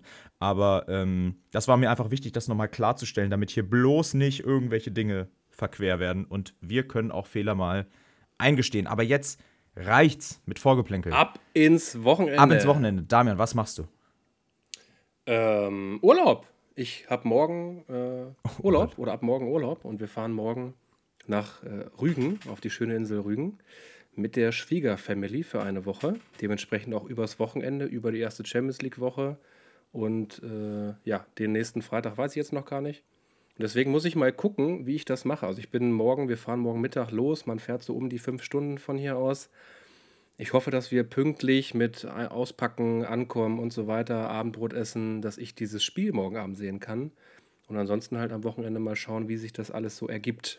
Ja, ich hoffe es. Ja bei der, man will ja bei der Schwiegerfamilie nicht negativ auffallen, wenn man das ganze Wochenende Fußball guckt. So ist auch wenn es. ja jetzt, es ist ja jetzt so eine Art Job auch geworden. Das ist eine große Verantwortung jetzt, ja. Wir, also wir verdienen hier keinen Cent mit, das können wir vielleicht nochmal ganz laut so sagen, aber äh, wir haben auf jeden Fall unseren Workload etwas in die Höhe geschraubt, kann man wohl so sagen. äh, eine große Verantwortung damit über, äh, übernommen. Es macht großen Spaß, die Dinge für euch aufzubereiten und unsere Meinung äh, kundzutun, auch wenn das Mikro manchmal falsch rum ist. Jetzt ist es richtig rum. Ähm, Passiert am besten. Ja, wir gucken mal auch, wie es nächste Woche aussieht, ne? wie es mit Podcast-Aufnahme aussieht oder sowas. Äh, ich denke, wir werden es trotzdem machen ähm, wenn auch äh, möglicherweise dann nur eine Person hier ähm, vorm Mikro sitzt. Das werden wir bei uns alles überlegen, wie wir das cool für euch aufbereiten. Ähm, es wird auf jeden Fall irgendwas, werden wir auf jeden Fall geben. Wir äh, finden schon machen. eine Lösung. Genau, wir finden schon eine Lösung. Ich werde, ähm, ich erzähle jetzt einfach auch mal, was ich am Wochenende mache, auch wenn du nicht gefragt hast. Die wäre jetzt gekommen. Ach so, ja, dann frag sie. Basti, was machst du denn am Wochenende? Guckst du Dank. Fußball? Na, vielen Dank für die Frage. Muss man auch, mal, muss man auch erstmal fragen können, so eine Frage. Äh, ich werde auch morgen auch ein bisschen Schwierigkeiten haben. Bin auf den Geburtstag eingeladen, werde ein bisschen Schwierigkeiten haben mit Leverkusen Bayern, aber es ist ein sehr, sage ich mal, sehr offener, also ein, ein Geburtstag, der viel Offenheit mitbringt für, für solche Aktivitäten. Deswegen könnte ich mir vorstellen, dass ich irgendwo mein Handy platziere und einfach ein bisschen mitlaufen lasse, ähm, weil dieses Spiel will ich mir einfach nicht entgehen lassen. Haben wir überhaupt schon gesagt, wer spielt? Es spielt Leverkusen gegen Bayern. Im Prinzip das El Clasico, also auf dem Niveau zumindest, äh, was man im Moment in Deutschland bekommen kann seitdem Dortmund nicht mehr äh, die erste Geige spielt. Also Leverkusen richtig stark, Bayern äh, ist halt Bayern. Gehen wir gleich drauf ein. Ähm, und aber Samstag, Sonntag werde ich, glaube ich, mir äh, ordentlich Fußball rein tun. Äh, Freue ich mich auch schon drauf, ähm, damit wir euch nächste Woche hier ganz gut ähm, ja, einfach mal die Geil. Geschehnisse präsentieren können. Geil! Super! Ja, was machen denn unsere Clubs am Wochenende? Soll ich mal reinstarten mit dem S04? Starte mal mit dem S04. Ja, ich würde auch sagen, wir machen jetzt nicht, wir gehen jetzt hier nicht jeden, jedes Spiel durch. Da sind auch so wirklich so langweilige Dinge dabei. Äh, lass uns doch kurz mal auf S04 gucken und dann gucken wir mal, was wir mit den anderen Partien machen. Ganz genau. Also, Schalke hat ein Heimspiel am Samstag gegen Magdeburg. Also, ich würde es fast ein Topspiel nennen. Magdeburg ist ja echt richtig gut in die Saison gestartet. Hat, ist Schalke nicht auf dem Abstiegsplatz? Ja, aber Schalke hat immer noch eine gute Mannschaft. Das darfst du bitte nicht vergessen bei unserer Analyse hier. Alles klar. Alles klar. Ja, die Zweitliga-Folge also, ist ja leider ausgefallen, deswegen bin ich ja, gerade nicht im die Thema. holen wir vielleicht in der nächsten Länderspielpause nach. Ich weiß es noch nicht.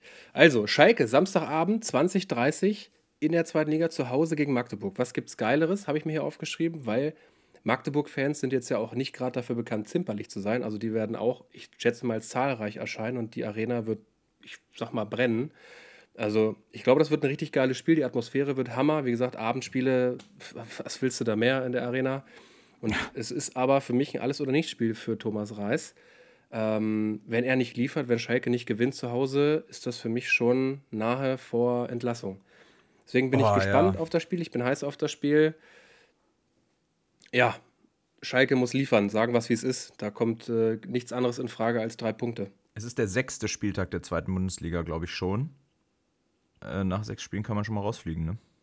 Ja, auf jeden Fall. Oh, ist das übel. Ist das übel. Thomas Reis war ich, war ich eigentlich sehr zuversichtlich, dass Schalke mit denen, ich auch. dem in der zweiten Liga eine ganz immer gute wieder. Rolle spielt. Vor der Saison war ich mir so sicher, dass Schalke ganz ohne Probleme aufsteigt, weil die Rückrunde einfach so überzeugend war.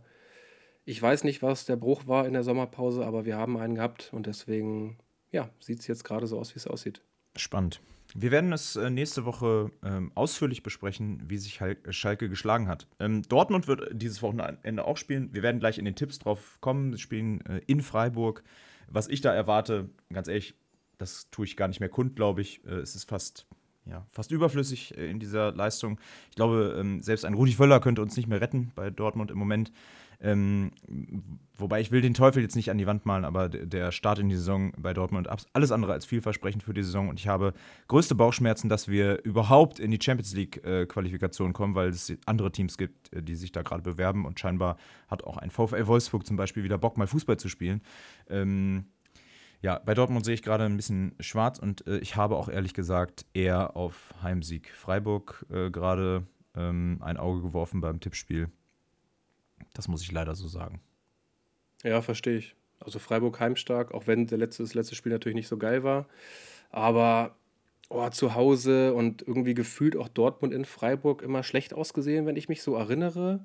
Also ich, müsst, ich müsste jetzt reingucken, um es zu, zu verifizieren, aber ich glaube, Dortmund hat in Freiburg die letzten Jahre immer nicht so gut performt. Wahrscheinlich irre ich mich. aber Freiburg auch einfach zu Hause einfach gut. So, und deswegen kann ich mir auch vorstellen, oh, gerade nach dieser 0 zu 5 Niederlage von Freiburg, ähm, müssen die auch liefern und Streich wird die richtigen Worte finden. Und Freiburg ist jetzt kein Team, also das ist ja eine gestandene Truppe, die werden so eine 0-5-Niederlage auch wegstecken können. Die werden jetzt nicht komplett einbrechen. Ja, also und deswegen werden die gegen Dortmund auch liefern können. Zu den vergangenen Spielen muss man sagen, die letzten drei Bundesligaspiele hat äh, äh, Dortmund äh, alle gewonnen gegen, ähm, gegen Freiburg mit 13 zu 3 Toren.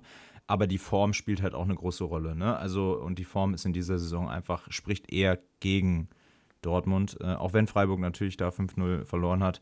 Aber ähm, Freiburg hat öfter mal oder hat manchmal solche Ausrutscher drin und am nächsten Wochenende sind wieder wieder so stabil, dass du denkst, was hat diese Mannschaft letzte Woche eigentlich geraucht, dass das ja. äh, so rausgekommen ist. Ja, ähm, damit haben wir im Prinzip das, das erste Spiel des Spieltags schon, äh, schon besprochen. Wir haben aber natürlich unsere ganz berühmten, äh, mittlerweile ganz berühmten Kategorien mit äh, Damian. Bevor wir in die Spiele gehen und die tippen, haben wir unsere Kategorie äh, Players to Watch auf welche vier Spieler wollen wir dieses Wochenende achten? Ähm, ich habe mir zwei Leipziger rausgesucht in meinem Fall, weil Willi Orban hat sich jetzt verletzt in der Länderspielpause, fällt mindestens zehn Wochen aus, was also richtig lang ist. Das ist ja, ja gefühlt die ganze rein. Hinrunde dann jetzt. Das haut richtig rein. Das der ist Abwehrchef. Also Kapitän, ja. Abwehrchef. Der Kapitän ist ja gar nicht. Ich glaube, Gulaschi ist Kapitän. Na, der äh, spielt ja auch nicht. da wäre. Genau, ähm, auf jeden Fall wichtigster Abwehrmann da hinten drin, hält die Truppe zusammen. Seit Jahren fällt es in der Brandung, spielt jede Saison 34 Spiele, wenn er nicht gelb gesperrt oder verletzt ist. Dazu Dani Olmo, auch verletzt in der Länderspielpause. Wie soll es anders sein? Gefühlt ja jedes Mal bei ihm so. Es tut mir langsam schon richtig leid, weil ich finde ihn einfach so gut. Ja. Auf jeden Fall wieder verletzt und ich werde mir die beiden Spiele angucken, die hier ersetzen. Mhm. Das heißt, für die beiden wer wird Abwehrchef? Also wird jetzt, Simakan spielt ja in der Regel, aber wird Simakan jetzt Abwehrchef oder wird Abwehrchef derjenige, der reinkommt? Also vielleicht ein Klostermann, könnte ich mir vorstellen. Könnte sein. Vorne ja. drin wird es wahrscheinlich Forsberg werden, aber Leipzig hat vorne so viele Optionen. Die könnten auch einfach einen Werner dahinstellen äh, oder einen Baumgartner, aber ich glaube, der ist auch nicht fit. Ähm, also Leipzig hat vorne genug Optionen, hinten genug Optionen. Ich bin gespannt, wer da überhaupt reinrutscht und wenn da wer reinrutscht, wie verhalten die sich im Spiel, wie werden da die Hierarchien jetzt angepasst, dadurch, dass ein Orban und ein Olmo, zwei der wichtigsten Spieler für Leipzig, ausfallen. Ja, wir werden euch auf dem Laufenden halten, äh, wie, wie sich das entwickelt. Damian wird sich also die volle Dröhnung, 90 Minuten Leipzig geben. Das ist, glaube ich, das Schlimmste, was ich mir vorstellen könnte. Ähm, aber nicht aus fußballerischen Gründen, sondern eher aus ja, moralisch, ethisch, äh, moralisch ethisch und ähm, traditionellen Gründen. Ich habe mir ähm, zwei ähm, Spiele ausgesucht. Einen, äh, bei dem ich ganz gespannt bin, wie der sich jetzt verhält, weil äh, Leon Goretzka, Goretzka ja diese äh, Länderspielpause nicht nominiert wurde von Hansi Flick. Ein sogenannter Denkzettel war es wohl, ähm, auch wenn er, also äh, habe ich glaube ich im letzten Podcast schon erzählt, völlig komische Entscheidung, den nicht mitzunehmen, weil er, er spielt jetzt wieder bei Bayern. Also er hat jedes Spiel von Anfang an gemacht bisher in dieser Saison, außer äh, den Supercup. Ähm, da, da, weiß ich einfach nicht, warum Hansi Flick ihn jetzt gerade rausnimmt, ne? weil du willst dich jetzt einspielen auf die EM, lässt dann Goretzka zu Hause. Ich weiß jetzt nicht, ob er sich ins Fäustchen gelacht hat nach dem Japan-Spiel oder ob er sich nach dem Frankreich-Spiel in den Hintern gebissen hat. Äh, das, das, das kann man jetzt alles nicht so genau sagen. Ich werde auf jeden Fall mal gucken, was der am Wochenende macht, in der Hoffnung natürlich, dass er spielt. Ich, äh, ich neige ja dazu, mir Spiele auszusuchen, die dann am Ende gar nicht spielen. Ähm, deswegen habe ich mir auch überlegt, äh, Davy Selkes 26 Minuten äh, anzugucken, äh, nachdem er in den letzten Spielen immer nach der, in der ersten Halbzeit ausgewechselt wurde. Gucke ich mir einfach mal an, was der am Wochenende macht, weil ich bin echt gespannt und ich hoffe, irgendwann wird er doch diese 10-Tore-Marke mal reißen in dieser er Saison. muss sie ja machen. Irgendwann muss er das erste Tor Wir schießen. Wir haben es predicted. Ja, klar. Und unsere Predictions, ihr habt es in den ersten drei Spieltagen gesehen, die treffen fast immer zu. Oder auch nicht. Naja, man weiß es nicht. Damian, welches Spiel sollte man sich dringend angucken am Wochenende? Ja, ich glaube, da stellt sich dieses Wochenende nicht wirklich die Frage. Das kann nur das Freitagsspiel sein. Bayern gegen Leverkusen wird das Spiel dieses Wochenendes. Gefühlt ist es leider schon am Freitag, weil danach ist ja dann immer noch Bundesliga. Und ich muss sagen, als ich mir die Partien für dieses Wochenende angeguckt, ha angeguckt habe, so viele geile Spiele sind tatsächlich nee, nicht dabei. Mehr ist nicht dabei. Das ist das Spiel, was du gucken musst.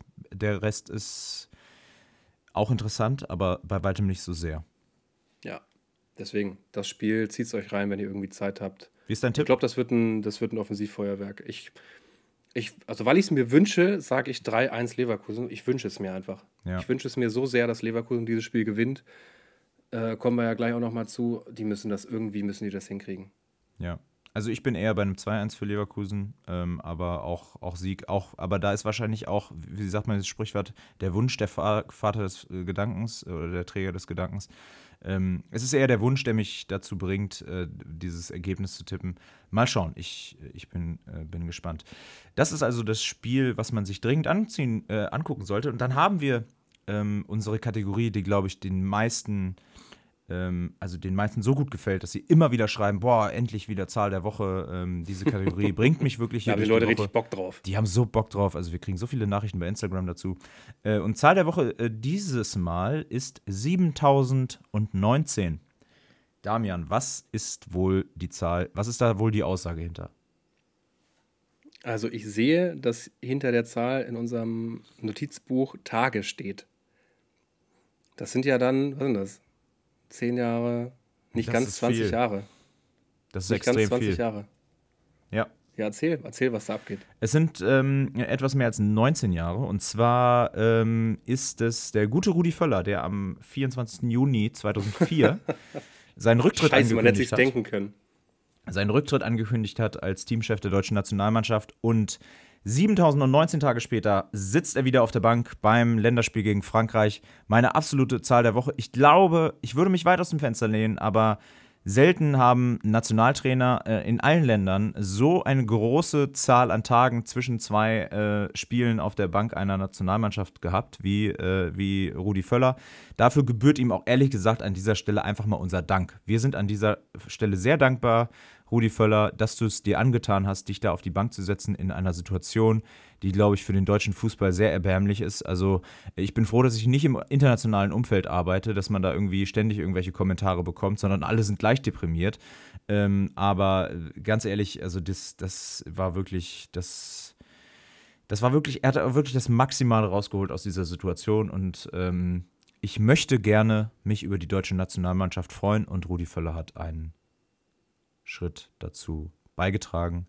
7019 ist unsere Zahl der Woche. Sehr Gehen gut. wir in die Spiele. Wollen wir, wollen wir, also wir machen jetzt mal folgendes. Wir sprechen über Bayern gegen Leverkusen und den Rest tippen wir durch. Wenn ich mir die Spiele so angucke, was willst du da auch groß zu erzählen, oder? Weiß ich auch nicht. Wenn ihr Fragen habt, schreibt sie uns. Wir sind offen für alles. Ja, Instagram, Flankengedanken oder auch X ähm, wie es ja jetzt heißt. Äh, schreibt uns gerne, kommentiert fleißig unsere Beiträge, äh, schreibt uns auch in der Story. Äh, wir sind gespannt. So, jetzt haben wir Bayern gegen Leverkusen. Wir haben es gerade schon angerissen. Das Topspiel des Spieltags. Es ist der, ich glaube, ich weiß gar nicht, erste gegen zweite ist es, glaube ich, nicht, aber ähm, es ist auf jeden Fall. Doch, es ist der erste Doch, gegen zweite. Es ist, es ist erster gegen zweiter. Es ist erster ja. gegen zweiter. So ist es. Mhm. Damian, du hast jetzt 3-1 getippt für Leverkusen äh, gib uns doch mal eine realistische Einschätzung. Was wird uns da erwarten bei diesem Spiel? Also, ich glaube, uns erwartet das klassische Bayern-Spiel am Ende des Tages. Also Bayern wird den Ballbesitz haben und fordern. Aber auch weil ich glaube, dass Leverkusen in der Lage ist, das abzuschätzen, also einzuschätzen, dass sie weniger den Ball haben werden. Also Alonso, ich traue Alonso hier alles zu. Der hat alle Mittel, um Bayern taktisch absolut herauszufordern mit seiner Mannschaft. Also die Mannschaft gibt es ja auch einfach her. Er hat ein krasses Mittelfeld die taktisch super stark sind. Im Zweifel kann er da immer noch einen Andrich bringen, der einfach auch mal irgendwen umtackelt oder weggrätscht. Also Holding auch da, alle, ja genau, alle Optionen da. Und deswegen, ich glaube, Bayern wird das klassische Bayern-Spiel rausholen, aber Leverkusen wird so brandgefährlich sein mit den schnellen Spielern vorne, mit einem Boniface, den sie absolut nicht durchlassen dürfen, mit äh, dem Schaka. Ich warte eigentlich schon auf deine Analyse, was, was Schaka in diesem Spiel wieder machen wird. Da freue ich mich schon drauf. Oh wenn du mir das wieder erzählst. Ähm, und dann kommt es einfach wirklich darauf an, wer macht die Tore. Ne? Also ich kann mir bei diesem Spiel wirklich nicht vorstellen, dass keine oder wenig Tore fallen. Beide sind offensiv so stark. Bayern hat mich aber zuletzt einfach nicht so richtig überzeugt, wenn man sie geguckt hat. Sie haben halt immer dieses Handballspiel vorne gespielt. Ja, super langweilig anzugucken. Am Ende wird es dann doch erfolgreich, weil du einfach jede Truppe in der Bundesliga oder jede zweite Truppe der Bundesliga genau so schlägst. Irgendwann fällt halt das Tor. Aber halt Leverkusen nicht. Ich glaube, Leverkusen nicht. Und deswegen äh, sehe ich bei Leverkusen definitiv Chancen. Die haben das Momentum auf ihrer Seite. Die haben einen krassen Trainer, die haben krasse Spieler.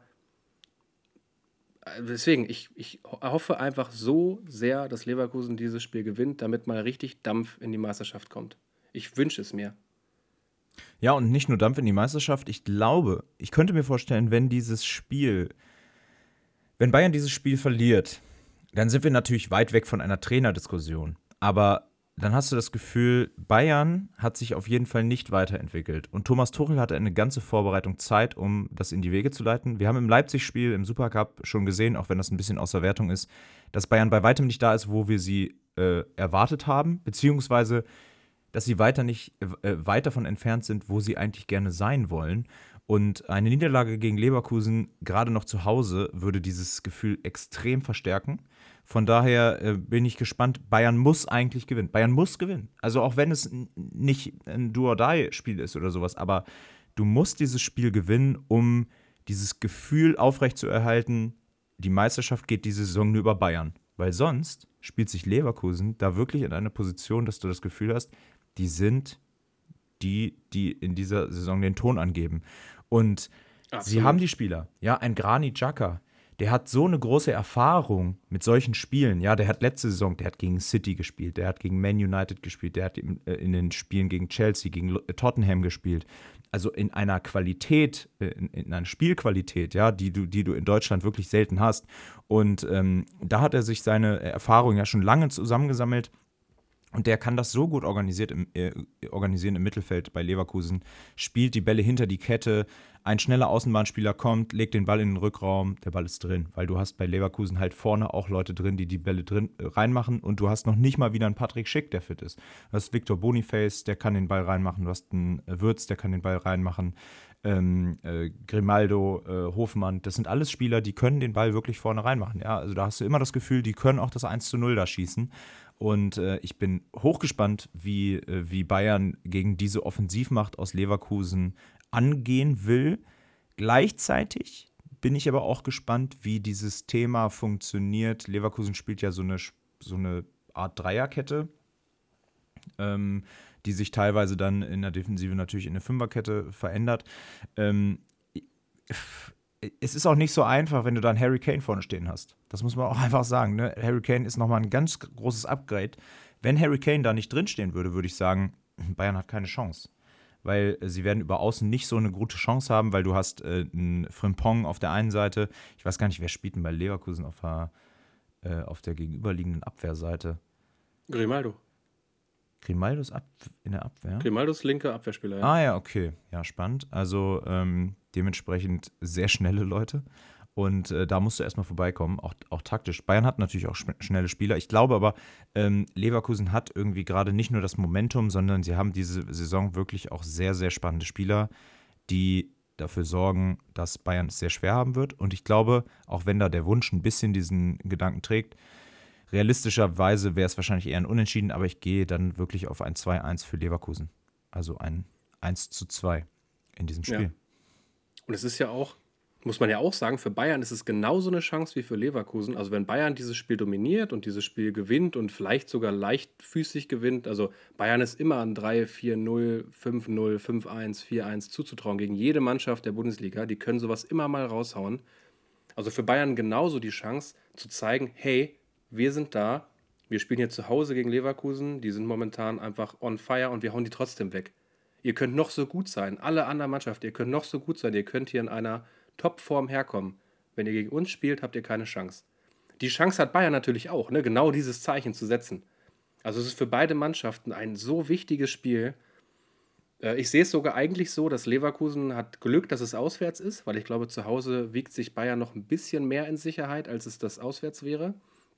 Ähm, aber grundsätzlich glaube ich einfach, dass beide Mannschaften hier ja, uns richtig was liefern werden. Ich freue mich richtig doll auf dieses Spiel. Ich glaube, das wird ein Fußball-Leckerbissen, wie man so schön sagt. Geil wird das. Und Bayern wird sich sagen, äh, wir sind wieder wer. Wir wollen wieder wer sein. Genau, so wie der DFB. Da haben wir wieder die nächste Parallele äh, zu diesem spannenden Fußballverband. So, wir gehen jetzt die anderen Spiele einfach durch äh, und tippen.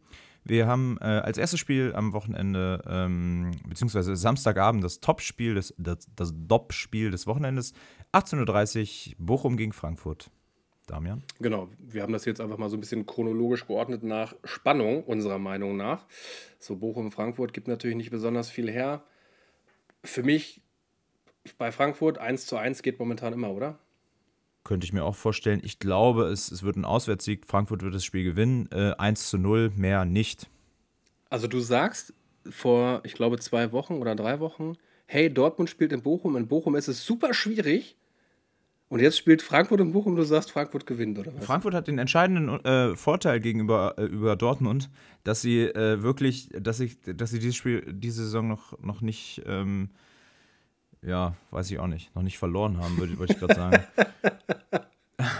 ja, gut, okay. Dortmund hat also, natürlich auch was noch sie nicht sagt, verloren. Frankfurt gewinnt.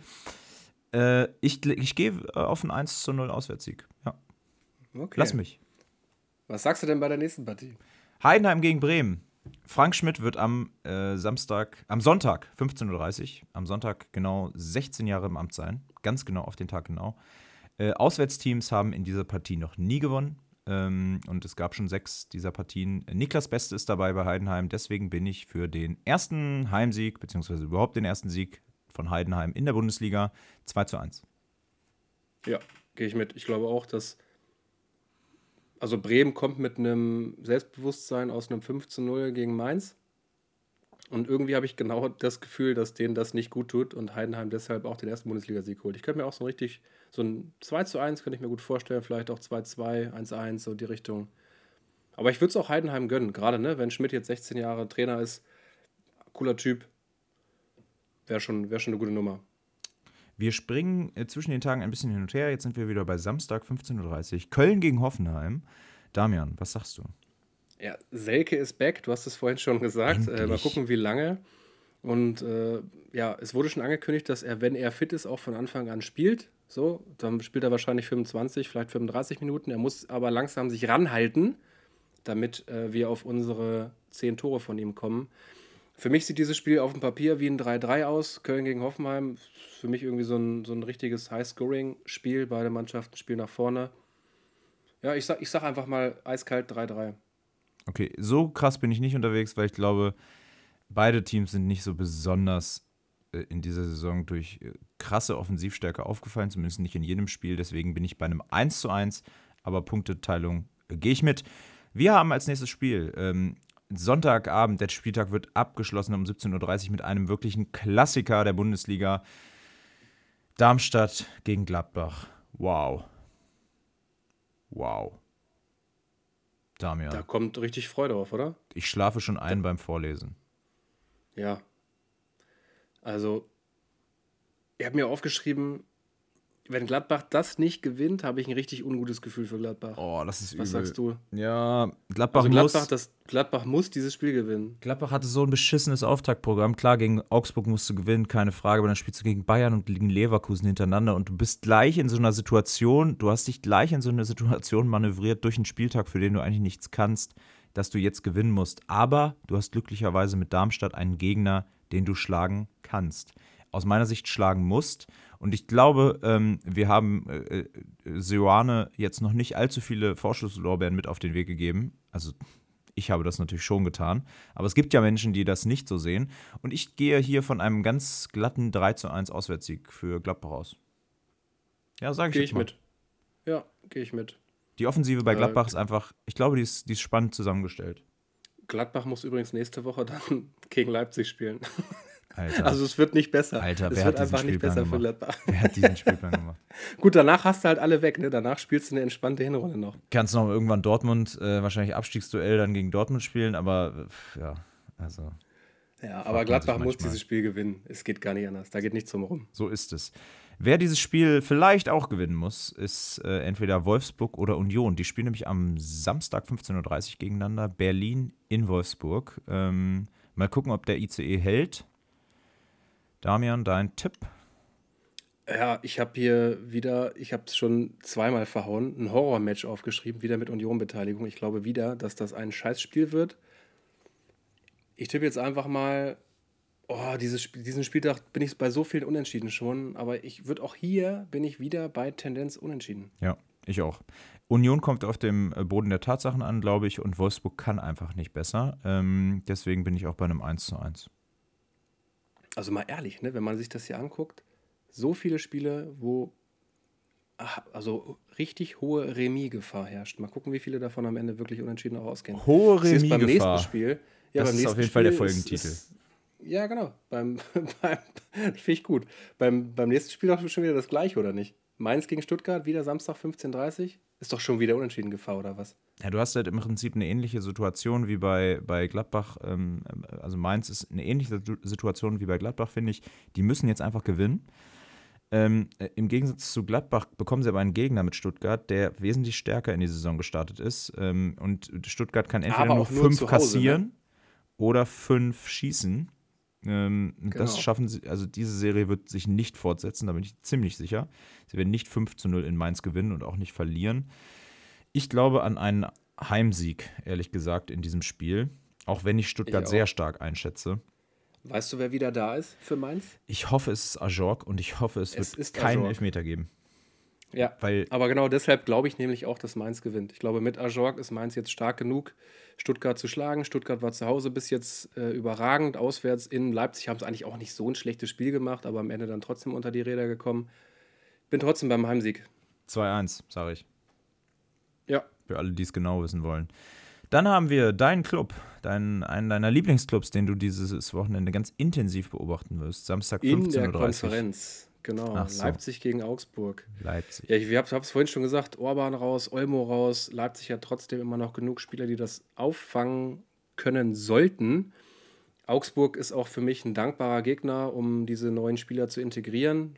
Augsburg will nicht den Ball haben, das heißt, du kannst dein, dein Aufbauspiel ganz ruhig erstmal antesten. äh, Ja, gegen Augsburg. Von daher, ich glaube nicht, dass Leipzig hier eine große Hürde hat. Heimsieg, ganz klar. Also 2-0, vielleicht 3-0, vielleicht auch 3-1, weil Augsburg kommt irgendwie durch. Aber für mich Leipzig ohne Probleme hier eigentlich sollte das ein Sieg werden. Ja, ich bin auch bei 3-1. Ähm, eigentlich hatte ich 2-1 gedacht, aber Leipzig ist wirklich spielerisch sehr stark und allein, äh, was ein Javi Simmons gerade macht, äh, ist, glaube ich, schon aller Ehren wert. Äh, wenn Benjamin Jeschko im, im Sturm spielt, der hat ja im letzten Spiel gegen Union auch ganz gut getroffen, dann kann ich mir vorstellen, dass das schon Richtung drei Tore geht. Mehr dann aber auch nicht. Freiburg gegen Dortmund ist unser letztes Spiel des Spieltags, Samstag 15.30 Uhr. Ich freue mich schon. Wow. Hätte auch durchaus Spannung. ein 18:30-Spiel sein dürfen, oder? Also im Gegensatz zu Bochum gegen Frankfurt ehrlich gesagt schon, aber ich glaube, bei Dortmund musst du halt auch aufpassen, dass du nicht zu viele Spiele am Samstagabend hast. Ich glaube, da gibt es ja ein festes Kontingent, ne? maximal vier oder sechs Spiele oder so, die du Samstagabends haben darfst. Ja, die werden das da schon ordentlich aufteilen. Ne? Also klar ist das immer so, diese, diese Europa-Teilnehmer, die spielen ja immer erst sonntags, also für Europa League und Conference League. Das ist ja dann immer schon mal klar und das geht jetzt nächste Woche auch los. Ja, Ja. Warum man allerdings ein Bayern gegen Leverkusen, bei denen viele Nationalspieler unterwegs sind, auf Freitag legt und nicht auf Samstagabend, habe ich noch nicht verstanden. Vielleicht gibt es Erklärungen dafür. Wenn ihr sie weil habt, auch schickt beide, es spielen ja beide international. Beide werden also in Zukunft nicht oft die Chance haben, überhaupt Freitag zu spielen. Deshalb lieber, bevor die internationalen Spiele losgehen. Ja, vielleicht auch, vielleicht auch okay. Könnte sein. Naja. Äh, Freiburg-Dortmund. nicht drin. Wir Ja, hatten- was sagst du da zu deinem Verein? Du, ich habe es schon gesagt, äh, also ich tippe, ich habe in meinem Leben vielleicht fünfmal gegen Dortmund getippt und nie hat es funktioniert. Äh, immer hat Dortmund dann gewonnen. Äh, ich hoffe auch dieses Mal darauf, deswegen tippe ich 2 zu 1 für äh, den SC Freiburg. Ja, ich Oh, bin auch hier weh. wahrscheinlich eher wieder, wie- wieder Tendenz unentschieden. Beide am letzten Spieltag super enttäuschend. Freiburg natürlich noch mehr mit einem 0-5, wobei Nein. Dortmund zu Hause gegen, Dortmund zu Hause gegen Heidenheim, oh, 2-2 ist eigentlich beides, beides scheiße gewesen letzte Woche, vor zwei Wochen. Von daher mal gucken, wer sich da am besten rehabilitieren kann. Du hast es schon gesagt, Dortmund irgendwie dann doch immer mit Siegen gegen Freiburg. Deswegen, ja, ich glaube auch, dass Freiburg hier gewinnt, aber auch hier haben wir wieder eine, ja, kann in beide Richtungen ausschlagen am Ende des Tages. Eine Qualität hat Dortmund auch, um jeden Gegner in der Bundesliga zu schlagen. Das darf man immer nicht vergessen. Das ist Auch so. wenn sie es zuletzt nicht oft auf den Platz gebracht haben. Wenn sie es auf den Platz bringen, klar, bin ich auch dabei, ähm, muss Dortmund da gewinnen, aber in der jetzigen Verfassung sehe ich eher äh, Freiburg äh, mit der Nase vorne. Das waren unsere Tipps für den Spieltag, für den vierten Spieltag der Bundesliga diese Saison. Äh, wir sind damit äh, fast am Ende der Folge angekommen.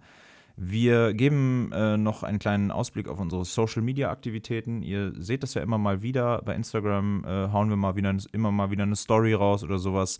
Äh, für uns ist wichtig, damit wir auch ein bisschen ähm, Bekanntheit erlangen, ne? dass, dass auch andere, wenn, wenn ihr diesen Podcast gut findet, dass auch andere den Podcast äh, gerne mal zu hören bekommen. Teilt ihn gerne, also teilt unser Instagram-Profil, ähm, kommentiert bei Twitter bzw. X. Äh, empfehlt den Podcast. Äh, wir haben äh, mittlerweile alle Streaming-Portale, die es so gibt, freigeschaltet.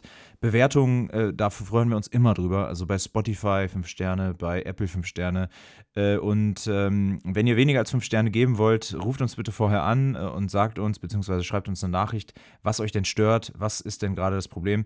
Dann versuchen wir natürlich das Beste daraus zu machen und, und ein bisschen. Ähm, ja, einfach den, äh, den Podcast vielleicht umzustellen. Keine Ahnung, vielleicht bleiben, bleiben wir uns auch äh, einfach unserer Linie treu. Äh, wir sind ja jetzt auch schon wieder bei einer Stunde 20. Genau, Damian, gibt es noch was zu sagen? Ich glaube nicht, wir sind durch. Super. Dann äh, würde ich gerne äh, die, meine, die letzte Redezeit noch nutzen, um euch eine kleine Empfehlung mit an, den, äh, an die Hand zu geben. Ich habe es vorhin schon angekündigt. Ich habe mir ein Video angeguckt. Und zwar ist ja gerade beim DFB die große Jugend Kinder- und Jugendreform äh, im Gespräch. Und zwar äh, soll da das ähm, Trainingsspiel bzw. der Wettkampfmodus äh, aller Mannschaften unter der U11, glaube ich, äh, soll verändert werden. Ihr habt das vielleicht mitbekommen, auf Kleinfeldern soll anders gespielt werden, andere Spielmodi und so weiter. Äh, manche deutschen Fußballfunktionäre sagen schon, oh Gott, diese ganzen Weicheier, äh, die lernen ja gar nicht mehr, wie man, wie man richtig verliert oder gewinnt. Ähm, ich habe mir einfach mal angeguckt, was hat es damit eigentlich genau auf sich und habe mir ein schönes Video angeguckt, wo Hannes Wolf und Hermann Gerland, ich glaube, sie sitzen im Wohnzimmer von Hermann Gerland und es ist absolut, es ist so, es ist so schlecht produziert, also wirklich so, äh, sie sitzen da zusammen vor einer PowerPoint-Präsentation auf einem Fernseher, äh, da, da ist nichts geschnitten, da ist, also das ist wirklich total echt, so wie der, wie der Fußball sein sollte. Äh, findet ihr auf YouTube. Wir hauen es in die Folgenbeschreibung hier unten rein, äh, in die Show Notes. Guckt es euch mal an. Es ist wirklich spannend. Man kann was lernen. Eine Stunde wirklich sehr fachsimpelig über die Jugendreform im deutschen Fußball. Und damit entlassen wir euch äh, ins Wochenende. Wir wünschen euch ganz viel Spaß bei der Bundesliga. Schaut auch gerne mal bei Schalke rein. Und dann hören wir uns nächste Woche wieder, wenn es heißt Flankengedanken on Air. Haut rein. Haut rein.